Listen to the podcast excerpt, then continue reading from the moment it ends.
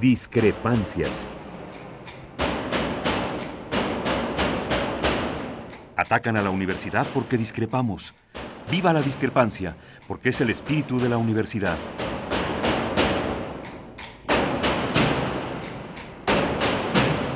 Martes de Discrepancias.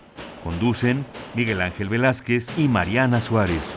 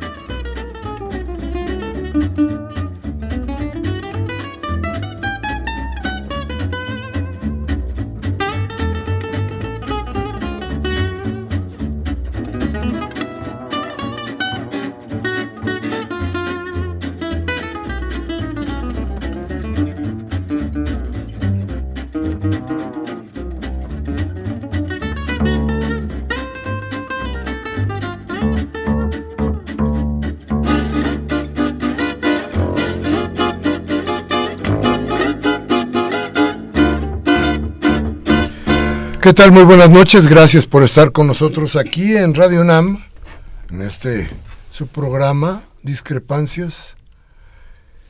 Como, como cada martes que tenemos esta cita, hoy se nos hizo un poquito largo, estábamos oyendo el yacecito ese. Mariana, ¿cómo estás? Buenas noches. Buenas noches, Miguel Ángel. Buenas noches a todos ahí en su casa. Estamos muy contentos de estar otra vez con ustedes este martes. Hoy vamos a platicar de varias cosas. Mire, eh, ¿se acuerda que estuvo aquí Simón Levy a platicarnos que la cosa esta que van a hacer en Chapultepec va a ser maravillosa, que se iba a consultar a la gente. Y una serie de, una serie de cosas que nos dijo aquí Simón Levy, que usted debe recordar porque fue, hace dos programas, cuando mucho. Bueno, pues hoy resulta que la fiesta que se iba a hacer para la inauguración de los trabajos en este lugar, en la Avenida Chapultepec, resulta que quedó en un boletín de prensa donde se anunció que se iba a hacer una cosa que, si no es que dista mucho, sí parece ser algo, algo eh, que no está muy claro. A ver, ¿de qué estamos hablando? Resulta que la empresa Invex, que será la que se encargue de la construcción de tal cosa, tendrá 40 años en su poder esto. ¿Qué significa 40 años? No lo sé, Mariana, no sé si le van a cobrar al peatón, le van a cobrar al del, al del automóvil, le van a cobrar qué cosa, a quién. Porque además hablan de que no va a haber, no va a haber eh, bueno, dijo Mancera que no va a haber eh, ningún tipo de fondo público. Ninguno, también lo dijo aquí Levi. Y, lo más curioso del caso es que dice Mancera que de todas maneras sí va, sí se va a hacer, pero se va a consultar a la gente, pues ¿para qué chingado la consultan? Yo no entiendo para qué. Pues, si va, pues ¿para qué la consultan? ¿Qué, ¿Qué caso tiene? Pero bueno, así se gobierna en estos días, en esta ciudad, y vamos a esperar.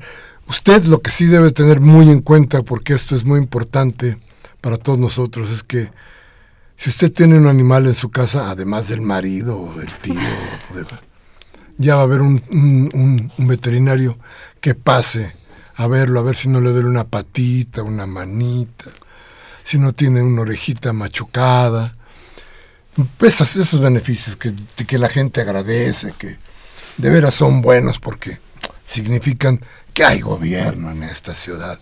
Entonces, gracias, gracias, doctor Mancera, por estas, estas cosas que de veras nos hace pensar que su vuelo es alto, mi querido doctor.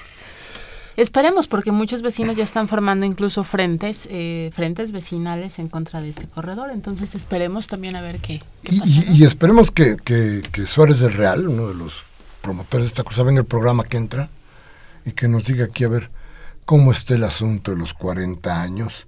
¿Qué pasa? Porque no nada más parece que es el, corredor este de Chapultepec, sino que se amplía hasta Bucareli, de, de, de, de la glorieta de insurgentes hasta Bucareli. Debo decir una cosa en la que sí creo, más vale ser honestos ahorita y no después. Es horrible toda la parte de insurgentes, esa que está de la glorieta de insurgentes, de la glorieta hacia reforma, es terriblemente feo. Le han hecho una porquería, no sé por qué demonios, pero este, está muy mal. Y todo venía a Chapultepec, pues de pronto parece que no tiene vida, más que automóviles y automóviles que pasan por ahí. De cualquier forma, de cualquier forma, lo que no debería de pasar es que esto que de, cualquier forma son espacios urbanos que pertenecen a usted y a mí, se le concesionen a una empresa privada.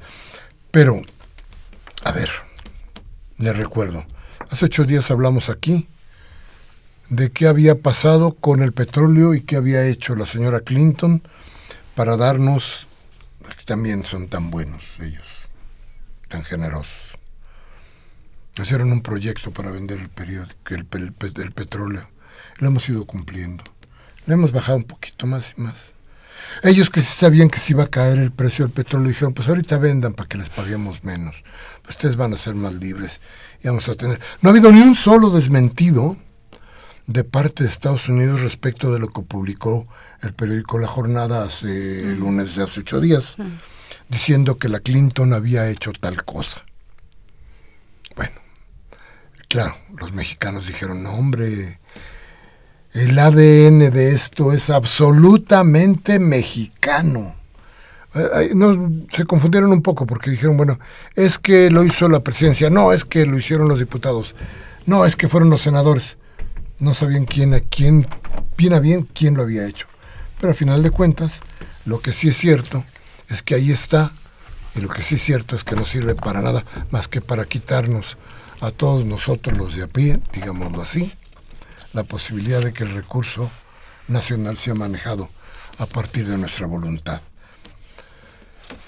Terrible, lo veníamos diciendo desde hace mucho, el peso en total caída. Esto quiere decir que no tendremos Dentro de muy poco tiempo vamos a tener una inflación importante.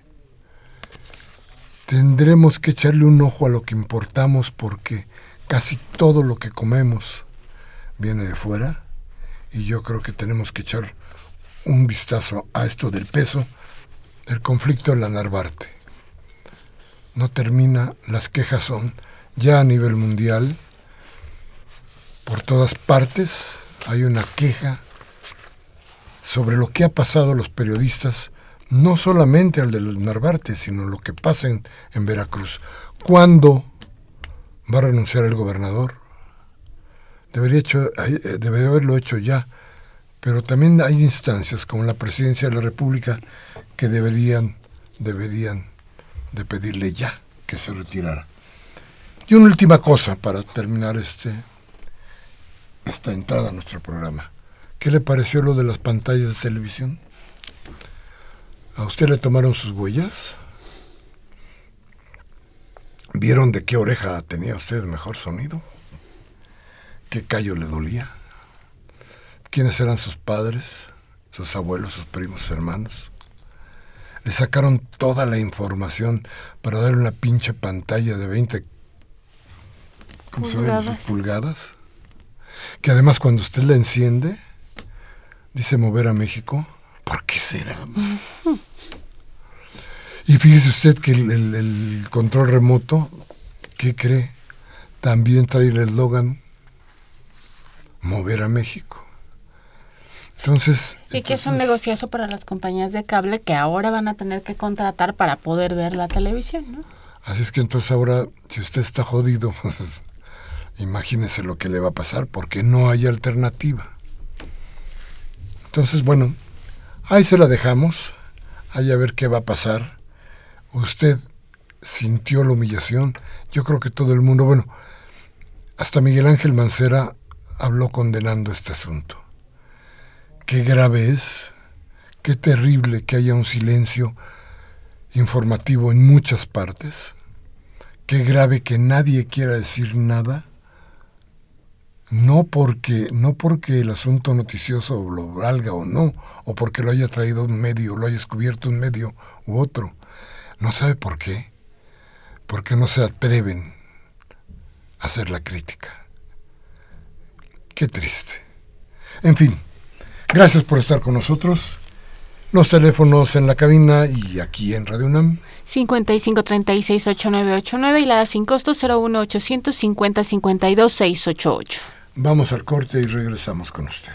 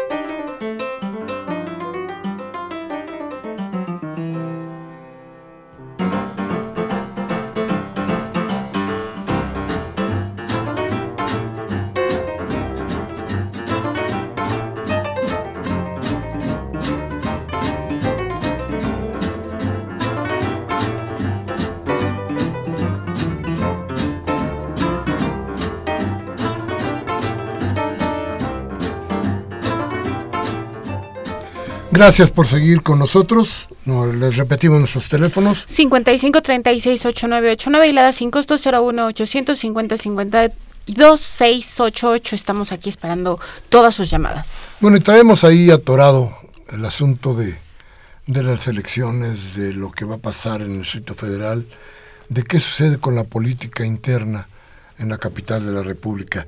Y invitamos a, a uno personaje de todo esto de la política para que para que nos haga luz en todo esto que hoy preocupa, porque al final de cuentas no es más que más que el futuro en muchas en muchas de las de las cosas que nos van a pasar que están sucediendo aquí en la capital del país. Sí, eh, el día de hoy le damos la bienvenida al maestro Ricardo Ruiz. Él es expresidente del PRD en el Distrito Federal, también fue exdelegado en Iztacalco, eh, fue es exsecretario de gobierno del DF eh, y actualmente profesor, bueno, también desde hace mucho tiempo en la UAM.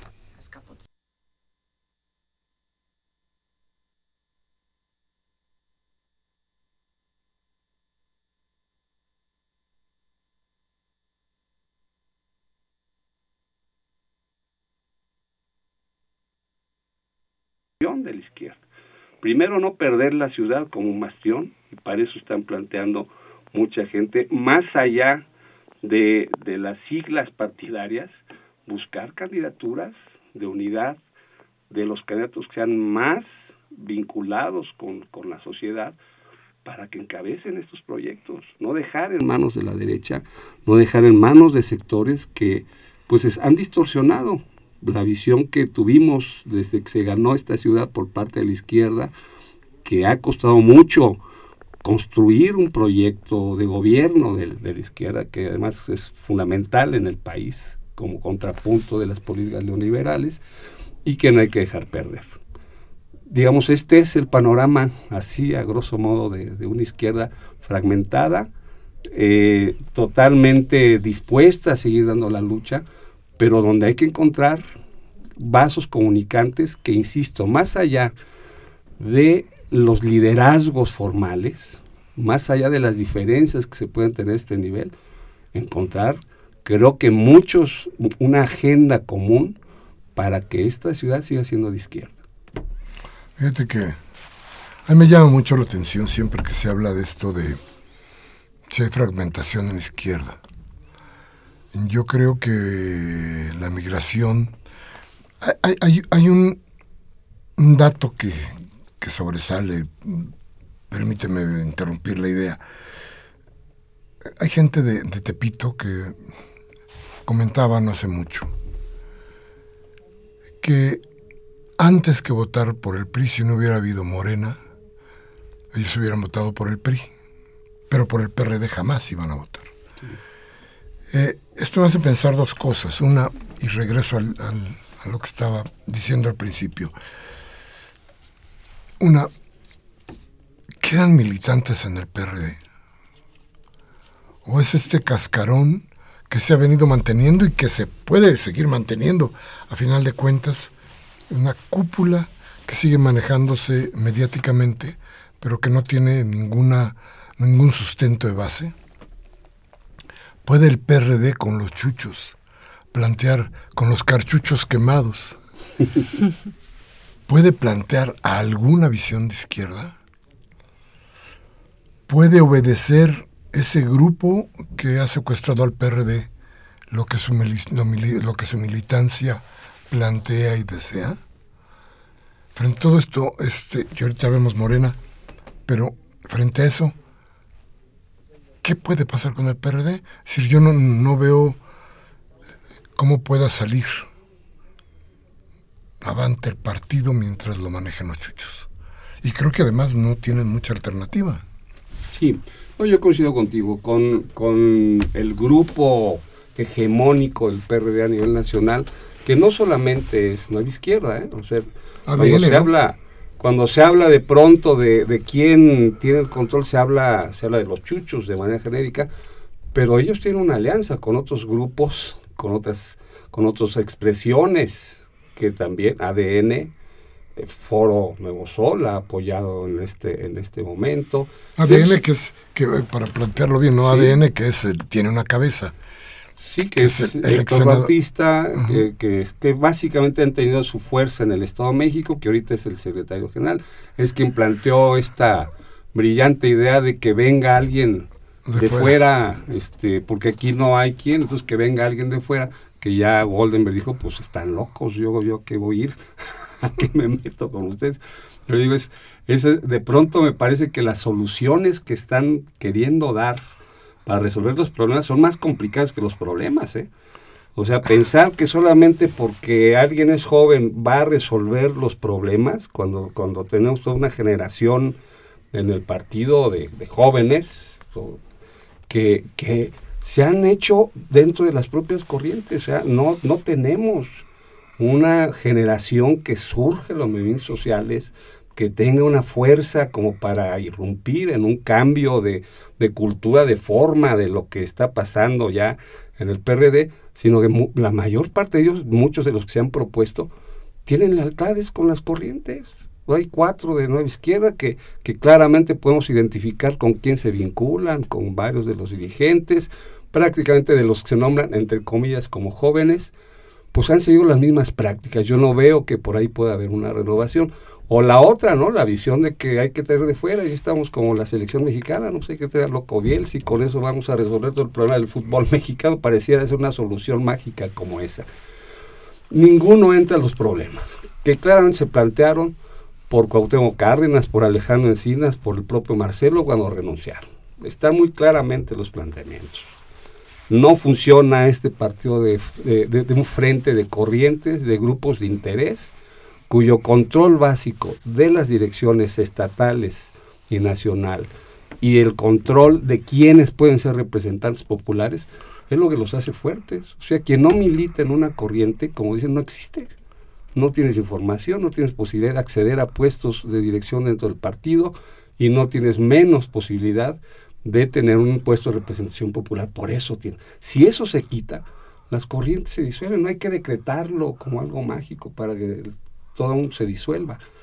Hay que establecer mecanismos diferentes donde los perfiles de, los, de la gente que, que esté en las direcciones, en los puestos de representación, sean a base de su esfuerzo, de su trayectoria, de su vinculación con la sociedad y no de la pertenencia o lealtad a un personaje del partido, que es lo que está sucediendo y lo que ha debilitado al PRD. Ahora, hay que, no hay que, entonces por ahí no es el camino.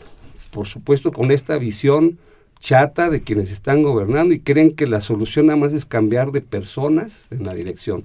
Si no atendemos a los planteamientos de fondo, cambiar de línea política para que haya una línea política muy clara de oposición, una claridad de propuestas que se han construido desde la izquierda, en lo económico, en lo político, en lo social, en lo cultural, eh, una visión donde no sean los grupos de interés los que tengan el control del partido, sino que hay una vinculación real con los movimientos sociales, una defensa de los movimientos sociales como el primer elemento central de un instrumento como es un partido. No puede haber un partido que solo está pensando en la elección y que deja de lado todos los movimientos sociales que están dispersos y que están teniendo que resolver sus problemas y enfrentarse a un Estado cada vez más autoritario. Están solos, no hay un partido que encabece esto. Eso es el tema. Ahora, cuando se habla del Distrito Federal, un poco atendiendo a tu pregunta, tenemos que recordar que siempre el partido en el Distrito Federal, y ahorita estamos hablando del PRD, podríamos hablar hacia atrás de otros partidos de izquierda, el núcleo central de dirigentes ha salido del DF.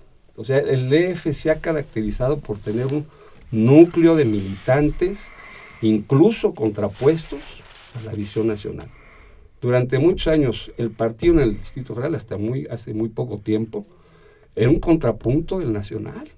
Decidía una cosa nacional y en el Distrito Federal nuestros consejos, nuestras direcciones tenían una línea mucho más vinculada a los procesos internos, la vinculación con el movimiento de defensa del petróleo cuando estaba Andrés Manuel Observador fue básico en esa primera parte de la defensa, en, hace algunos años. Todo lo que sirve para ganar la ciudad, para defender los movimientos, para defender la democracia en la ciudad y defender a los, a los eh, manifestantes de otros lados. Entonces, cuando tú me dices, ¿hay militantes en el, del PRD en el F? Sí. No es solamente ese cascarón, sí hay una dirigencia que ha copado a nivel nacional, que ahora también tiene digamos, tentáculos en el DF porque tiene controles territoriales, pero hay mucha militancia dispersa, hay mucha militancia en movimientos territoriales, urbanos, eh, incluso en la zona campesina, en la zona sur de la ciudad, que están trabajando solos. Y, incluso, como yo decía hace rato, una parte del voto de Morena viene de esos grupos en el PRD, para los candidatos de, de Morena, o bien de abstenciones, que hubo también muchos de, gente del PRD que prefirió anular su voto porque no estaba convencido de las candidaturas, en algunos casos, ni del PRD ni de Morena. Cuando hablamos de la izquierda, entonces tenemos que pensar en una izquierda muy plural en el Distrito Federal, la partidaria, la social y la que está en los centros universitarios, en la UNAM. Un sector de los jóvenes muy importante es de izquierda, que está harto de los partidos, que no creen en ellos, pero que están dando sus luchas, vinculándose a otro lado. En la UAM, de, donde doy clase, muchos de los jóvenes tienen una posición de izquierda, pero dicen no queremos nada, ni con Morena, ni con ni con este el PRD. Hubo una discusión muy fuerte en la UAM, muy, muy bien provocada por muchos profesores respecto a qué hacer, y muchos se fueron por la idea de la nulidad de voto. Muchos, yo creo, yo creo que la mayoría de los jóvenes. A esos hay que rescatar. Por eso yo digo, más allá de esta discusión entre dirigentes este, de los partidos, tenemos que rescatar toda esta visión en un frente muy amplio de izquierda, no el frente amplio opositor que quieren, que esa es la forma en que están planteando irse con el PAN, ya está cantadito lo que quieren, sino un frente de izquierda que pueda ser la base de, la, de proponer candidatos lo más fuertes posible, más allá de a qué grupo, a qué corriente o a qué partido pertenece. Yo creo que hay que apoyar a toda esta gente. Independientemente de lo que pasó en las últimas elecciones, donde Morena gana muchos eh, espacios, ¿usted cree, bueno, eh, yéndonos específicamente al gobierno del Distrito Federal encabezado por Miguel Ángel Mancera, ¿la Ciudad de México sigue siendo de izquierda? Yo creo que la Ciudad de México sí sigue siendo de izquierda. Si vemos Ahora, la construcción de este proyecto de izquierda ha sido una construcción que viene pues desde muy atrás, tanto del movimiento social como de lo que se fue construyendo como proyecto de gobierno, que en buena parte es retomar mucho de lo que los, la sociedad ha, planteado. En la actualidad, buena parte de la visión que tiene el gobierno sigue siendo una visión de izquierda. Yo creo que hay algunas, alguna, yo lo diría así, falta mucha mayor dinámica en términos de, de, una, de un proyecto de ir acabando, más bien avanzando en temas que se han quedado pendientes. Yo creo que el gobierno actual del Distrito Federal tiene todavía en estos años muchas cosas que plantear que están en el tintero, que ya se han planteado y que creo que no se han hecho. Y creo que falta una definición más clara desde ese punto de vista, un contrapunto más claro de las políticas del gobierno federal. Creo que no han quedado claras. Creo que se ha diluido esa diferencia. Una parte importante de lo que sucedió en otros momentos con Cuauhtémoc Cárdenas, con Andrés Manuel Obrador, con el propio Marcelo, es que había una gran diferencia. La gente podía apreciar un proyecto, que es el proyecto neoliberal, claramente planteado por, por el PAN y por el PRI, y un proyecto en el Distrito Federal que es un proyecto claramente contrapuesto. Ahorita la gente no lo ve tan claro. Necesitamos retomar esa visión mucho más clara hacia adelante, mucho más vinculación con los movimientos sociales y creo que cambios muy importantes en la visión de gobernabilidad también. El problema básico creo es que ya no encontramos los que no militamos diferencias entre los partidos. Eh, porque eh, voy a votar por el PRD SA. El PRD ya es una sociedad anónima, no, no tenemos que estar... Eh, alguna vez fue un frente de partidos, eh, después fue un casicazgo, el partido fue evolucionando, el, PRD ha evolucionado, tú no puedes decirme que se quedó estancado, para nada, ¿no? Este, evolucionó hasta terminar hoy en una sociedad anónima muy interesante donde donde este, los activos bancarios son los que los que mandan. Pero decía yo, bueno, en esta sociedad anónima, en este, esta, este partido, ¿cómo puede ser el representante de la izquierda en el Distrito Federal? Eh, un poco no lo entiendo. Entiendo incluso este desprendimiento del gobierno de la izquierda en muchos aspectos de su quehacer, a partir de que no existe una directriz de partido no hay ninguna solvencia filosófica, por decirlo de alguna manera, ni siquiera pragmática, por parte del partido que pudiera orientar los pasos del mandatario. A final de cuentas, hace eh, lo que le parece o lo que se le ocurre, pero no hay un planteamiento de izquierda. Sí, como tú dices, esta ciudad sigue siendo de izquierda y va por la izquierda, entonces está muerta la, la posibilidad del PRD como partido de izquierda. ¿Sería esto? Contéstame dentro de un momento. Vamos a ir a un a un corte rapidísimo nuestros teléfonos, Mariana. 5536-8989 y la da sin costo 01850-52-688. Vamos al corte y regresamos.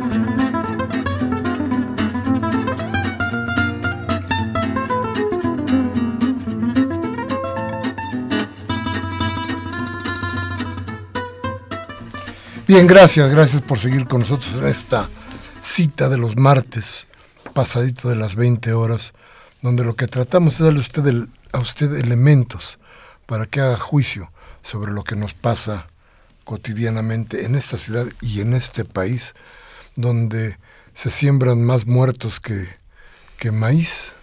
Porque todo el maíz lo tenemos que importar, pero los muertos acaban de asaltar a los marinos en alguna parte del país, mataron a uno o dos. Es increíble que de veras ahí, ahí ya no se siembra maíz, ya sembramos fosas comunes o huesos, a ver qué, a ver qué sale de eso, ¿no? En fin, pero Ricardo, entonces te decía yo, bueno, ¿qué pasa con esto? ¿Qué pasa con lo que te dejé de tarea?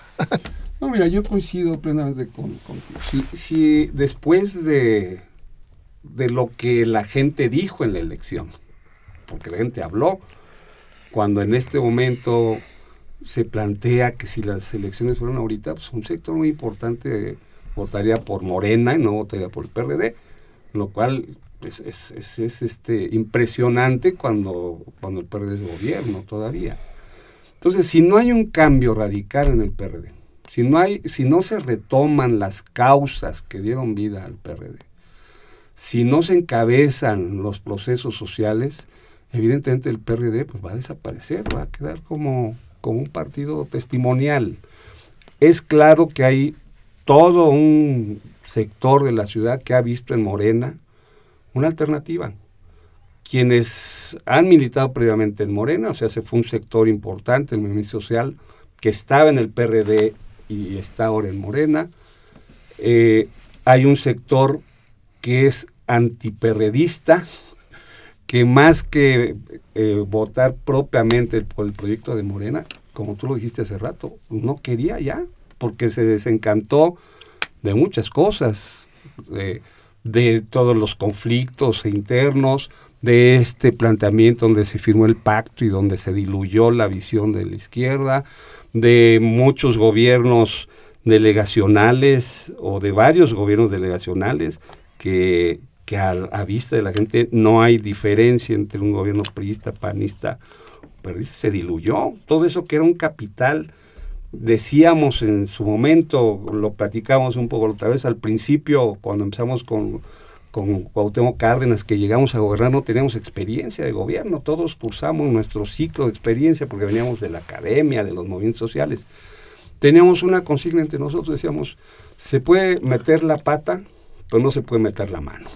o sea, puedes cometer errores y hay que reconocerlos y subsanarlos, pero evidentemente lo que nos va a distinguir, entre otras cosas, de otros partidos, es la honestidad, la transparencia, la vinculación con la gente, el trato adecuado con la gente. Creo que se ha perdido mucho de esto. No hay mucha diferencia. Yo he visto encuestas en la UAM, hemos trabajado con esto, los jóvenes me dicen, no hay diferencia. ¿Cuál es la diferencia entre un gobierno de, de izquierda y derecha? Hacen lo mismo, hay clientelismo, entregan también, compran los votos. Si no cambia todo esto, este partido va a tender a desaparecer. Curiosa cosa, la mayor parte de los votos de esta última elección en el Distrito Federal fue de jóvenes. Sí. La mayor parte, ¿no? Que algo nos dijeron porque se inclinó hacia la izquierda o Sí, digamos claro. que para la izquierda más formal. Claro. El asunto es, el PRI tendrá dos partidos, uno de derecha, que será el Partido Verde, para como satélite, para apoyarse en las cuestiones de la derecha que más les interesan, reventar. Y tendrá un partido satélite de izquierda, que sería el PRD. ¿Estarías de acuerdo tú con eso? totalmente en contra de eso. O sea, tenemos que pugnar y, hay una fuerza, digamos, de abajo en el PRD que está planteando por la necesidad de que se dé un- una agenda común con Morena. Yo sé que hay una diferencia, la, la definición de Morena es muy clara, no identificarse con el PRD, eh, deslindarse de todas estas prácticas, creo que le ha funcionado en este momento la idea de ser, de decir no me voy a liar porque yo soy diferente, yo, yo sí soy eh, honesto, etcétera. Creo que está bien, creo que hay que gobernar. O sea, yo les he dicho a mis amigos de Morena, bueno, qué bueno, qué bueno que, que, hubo una alternativa de izquierda y que la gente no se fue al PRI. Para mí, que se han ido a Morena, es- evidentemente, a mí me gustó si, hay, si había un antiperredismo que se fuera a la izquierda y que no se fuera a la derecha. Pero como les he dicho, ahora hay que gobernar, no se gobierna solo con buenas intenciones. Vamos a ver si eso que se ha planteado se puede procesar, ojalá y que sí, y que hay una emulación con los propios gobiernos del PRD que tienen también que salirse de ese ostión en que se han convertido como en una especie de virreinatos, ¿no? Y abrirse la sociedad para competir con, con otro proyecto de la propia izquierda.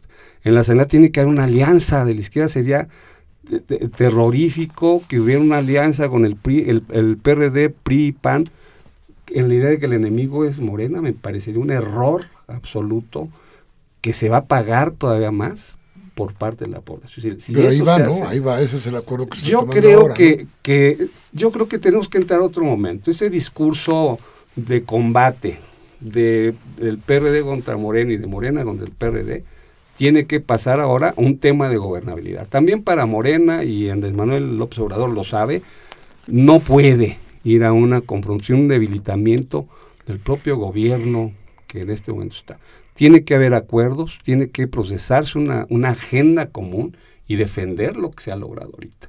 Si no se hace de los dos lados, si hay una actitud de poner por delante esta visión de conservar al Distrito Federal como un proyecto de izquierda y avanzar en lo que se tenga que avanzar, y nos metemos en una confrontación, va a ser estéril. ¿eh?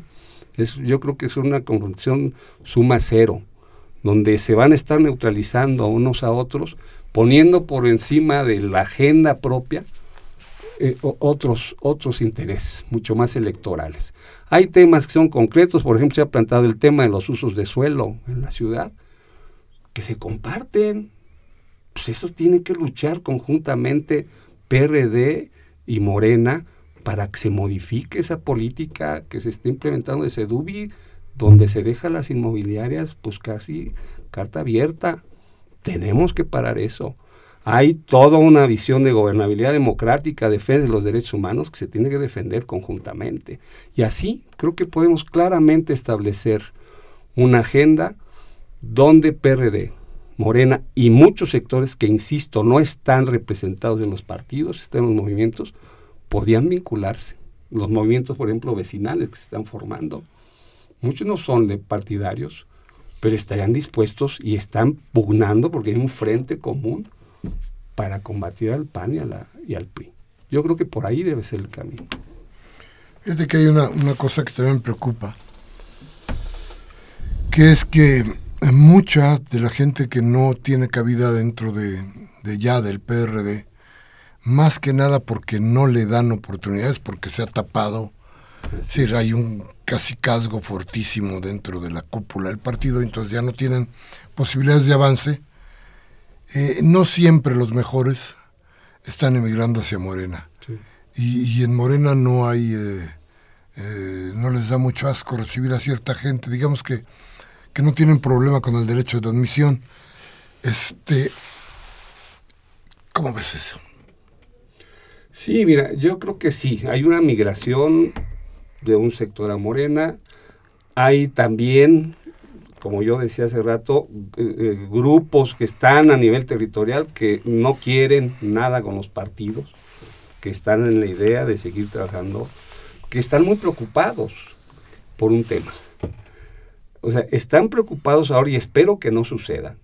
Ya ha sucedido en el PRD y espero que no suceda en Morena. En Morena, en, en el caso del PRD llegamos a un absurdo.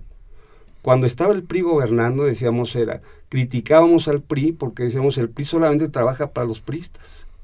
Integra al gobierno, a los gobiernos delegacionales, a puros pristas. Si no eres prista, no puedes estar en el gobierno, independientemente de que tengas un buen perfil para ello.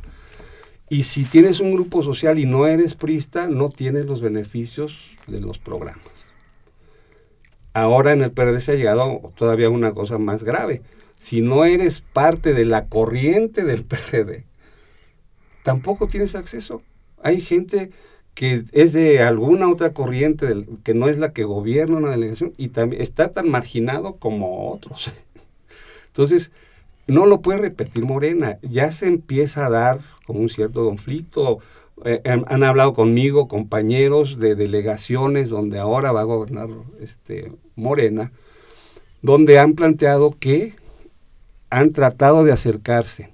Son periodistas o, no son periodistas, pero no son gente de Morena, que se han tratado de acercar a los, eh, a los delegados electos o delegadas electas y que no los han recibido, porque los identifican como no morenistas.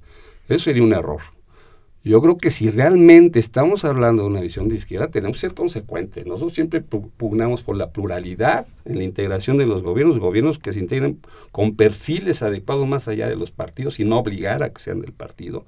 Y segundo, que la atención a las demandas sociales no tenga membretes. Ese es un planteamiento que tenemos que defender, sean de un lado o sean del otro. Y, están surgiendo liderazgos que están planteando eso, ¿eh? hacer frentes más allá de los partidos justamente para que la atención y las demandas sean cumplidas independientemente de los membretes. Yo creo que, es, que ese es un tema que de pronto nos lleva a otro, a, algo que no se ha visto, ¿no? Porque estamos mucho más preocupados ahorita cuántos tiene, cuántos este, asambleístas tiene Morena, cuántos tiene el PRD, si ya tienen más, si tienen menos, cuántas delegaciones, y no vemos lo que, lo que pasa abajo a nivel de la gente.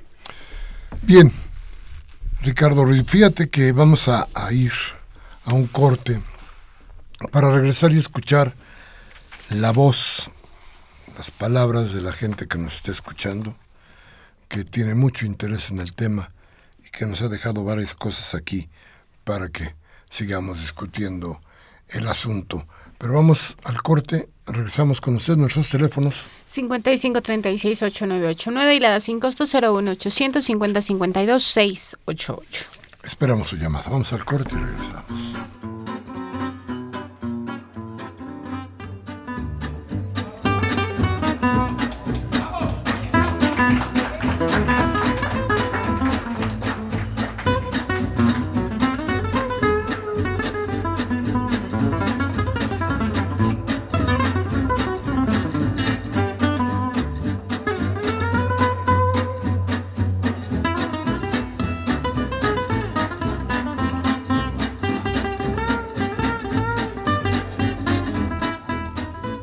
Gracias, gracias por estar con nosotros.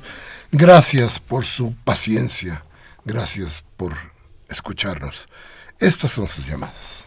Francisco Javier González de Coajimalpa nos dice, la Ciudad de México ha dejado de ser gobernada por la izquierda. Actualmente la gobierna un gobierno camaleón, el cual cambia de color constantemente.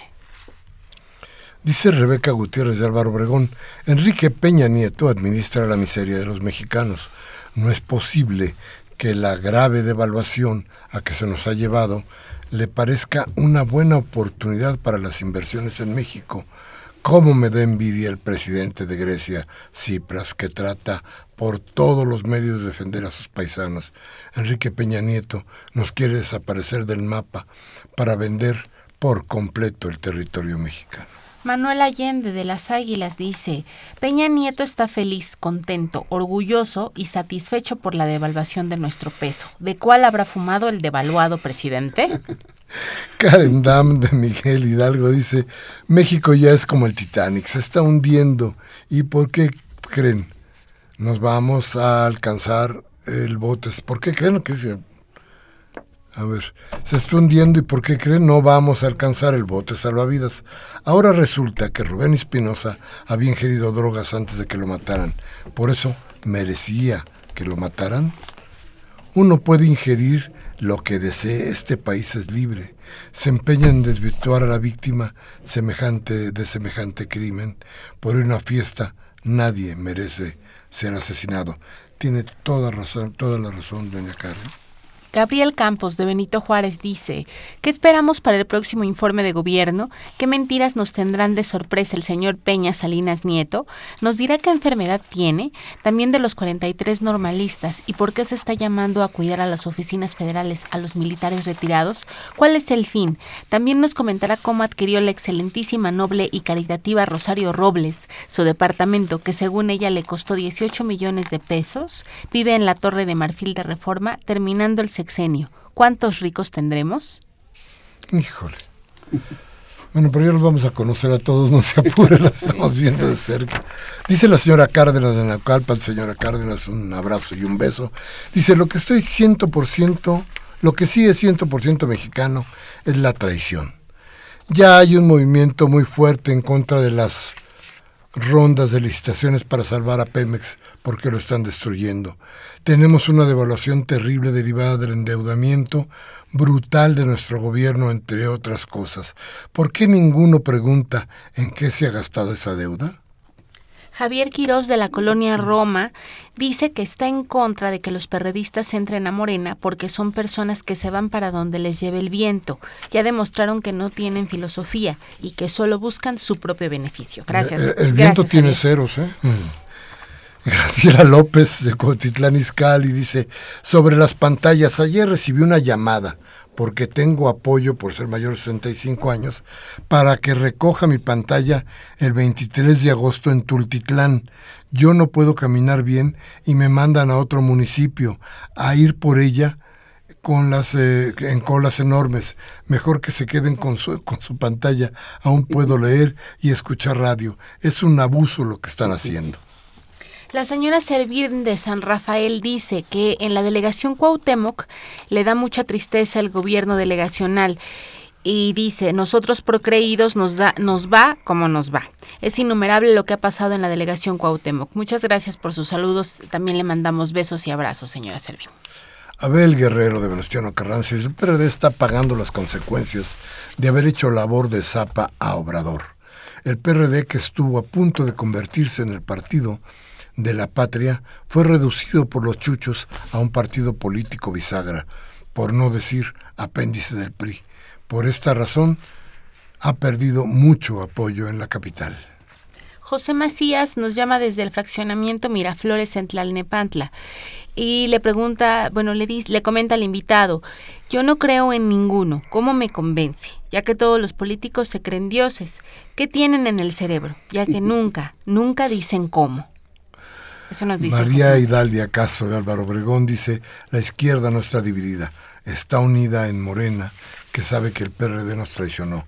El PRD no es solo Zambrano y Ortega. Muchos senadores y diputados votaron en contra del pueblo en las reformas. Me preguntan, ¿por qué no se opusieron a las reformas? ¿Por qué no le ponen un alto al priista Mancera, represor y autoritario? El DF es de izquierda, pero no del PRD. Everardo López de Coyoacán te dice, Miguel Ángel, ahora resulta que el gobierno encabezado por el cínico Miguel Ángel Mancera criminaliza a los vendedores del metro, mientras a la vez encubre al asesino llamado Javier Duarte. Espero que nunca se les ocurra entrevistar a Mancera. Bueno, ya lo dijo usted. Máximo García de Venustiano Carranza nos manda saludos, Mariana. Muchas gracias, don Máximo. Y dice, le pregunta al invitado, al invitado, dice, ¿por qué sabe lo que dice en definitiva? Morena va para arriba. Ojalá llegara a la presidencia. El invitado habla con toda verdad. Los felicito. Si llega un partido de izquierda, las cosas serían diferentes. Lástima que Estados Unidos no lo permite. Ellos manejan todo. Rubén Pinto de Catepec nos dice que mientras nuestro peso se vuelve polvo, los cómicos de la lengua nos dicen que la devaluación nos va a beneficiar.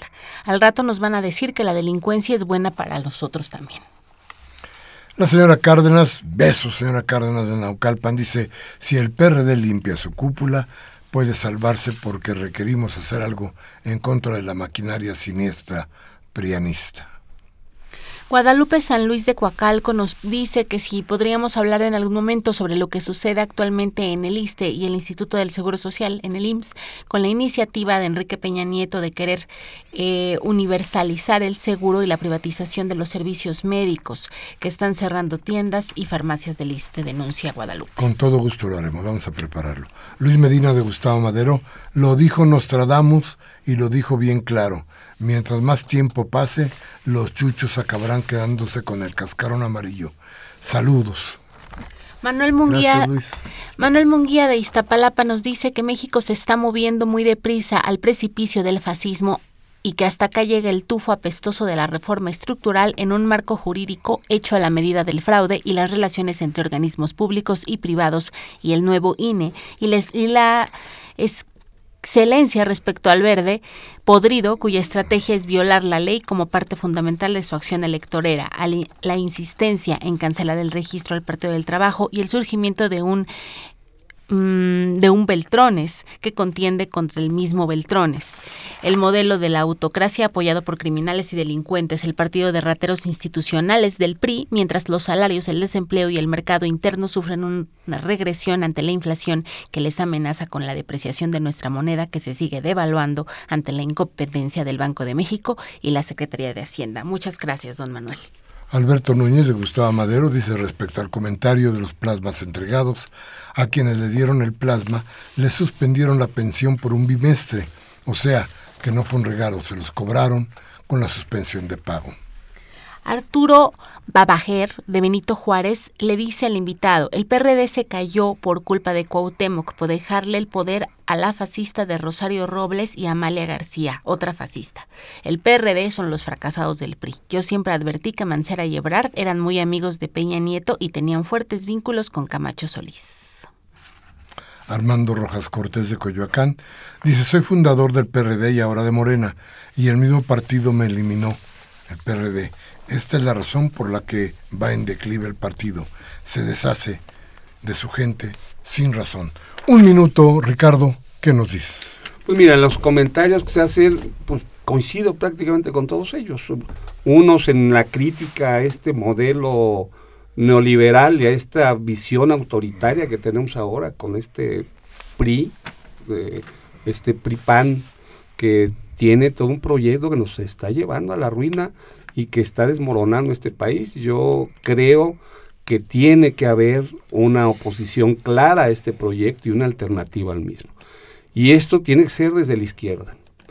Coincido en, otro tema. la izquierda, los partidos de izquierda son instrumentos, son instrumentos de la sociedad. En el caso del Distrito Federal y del país, la izquierda se ha tenido que renovar por los movimientos, el movimiento del 68, el movimiento del 88, el movimiento del 85, después del terremoto, todo el movimiento social, es lo que hace un partido.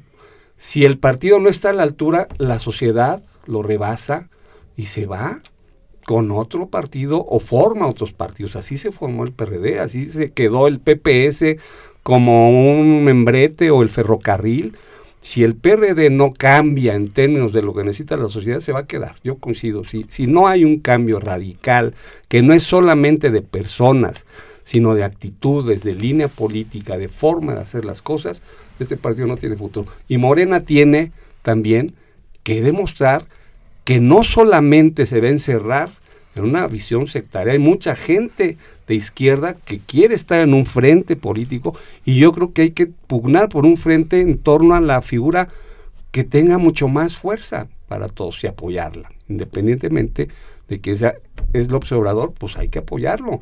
Hay otras figuras que, que tengan la posibilidad de unificar, vamos todos en una visión en contra de quienes son los enemigos reales. Bien, pues muchas gracias. Se terminó este programa. Gracias, Gracias, Mariana. gracias a Gracias todos. a ti, Ricardo. Gracias Gracias, a Humberto Sánchez Castrejón, que estuvo en los controles técnicos de la nave. Cintia Carranza, que estuvo en la asistencia de producción. Elena Hernández en la producción. Un servidor de ustedes, Miguel Ángel Velázquez, que hoy, 18 de agosto del 2015, le propone, le pide, y si me permite, le exijo, que si lo que aquí se dijo, si lo que aquí se expresó, le sirve a usted para hacer una reflexión, hágala. Comparta con sus amigos lo que aquí dijimos. Tómese un café y hable de lo que hablamos aquí. Y si no, y si no tiene usted, tiene usted las opciones democráticas que le permite este país. Cámbele a Televisa o a Radio Fórmula para que le hagan, que le hagan pinole el cerebro. Hasta la próxima.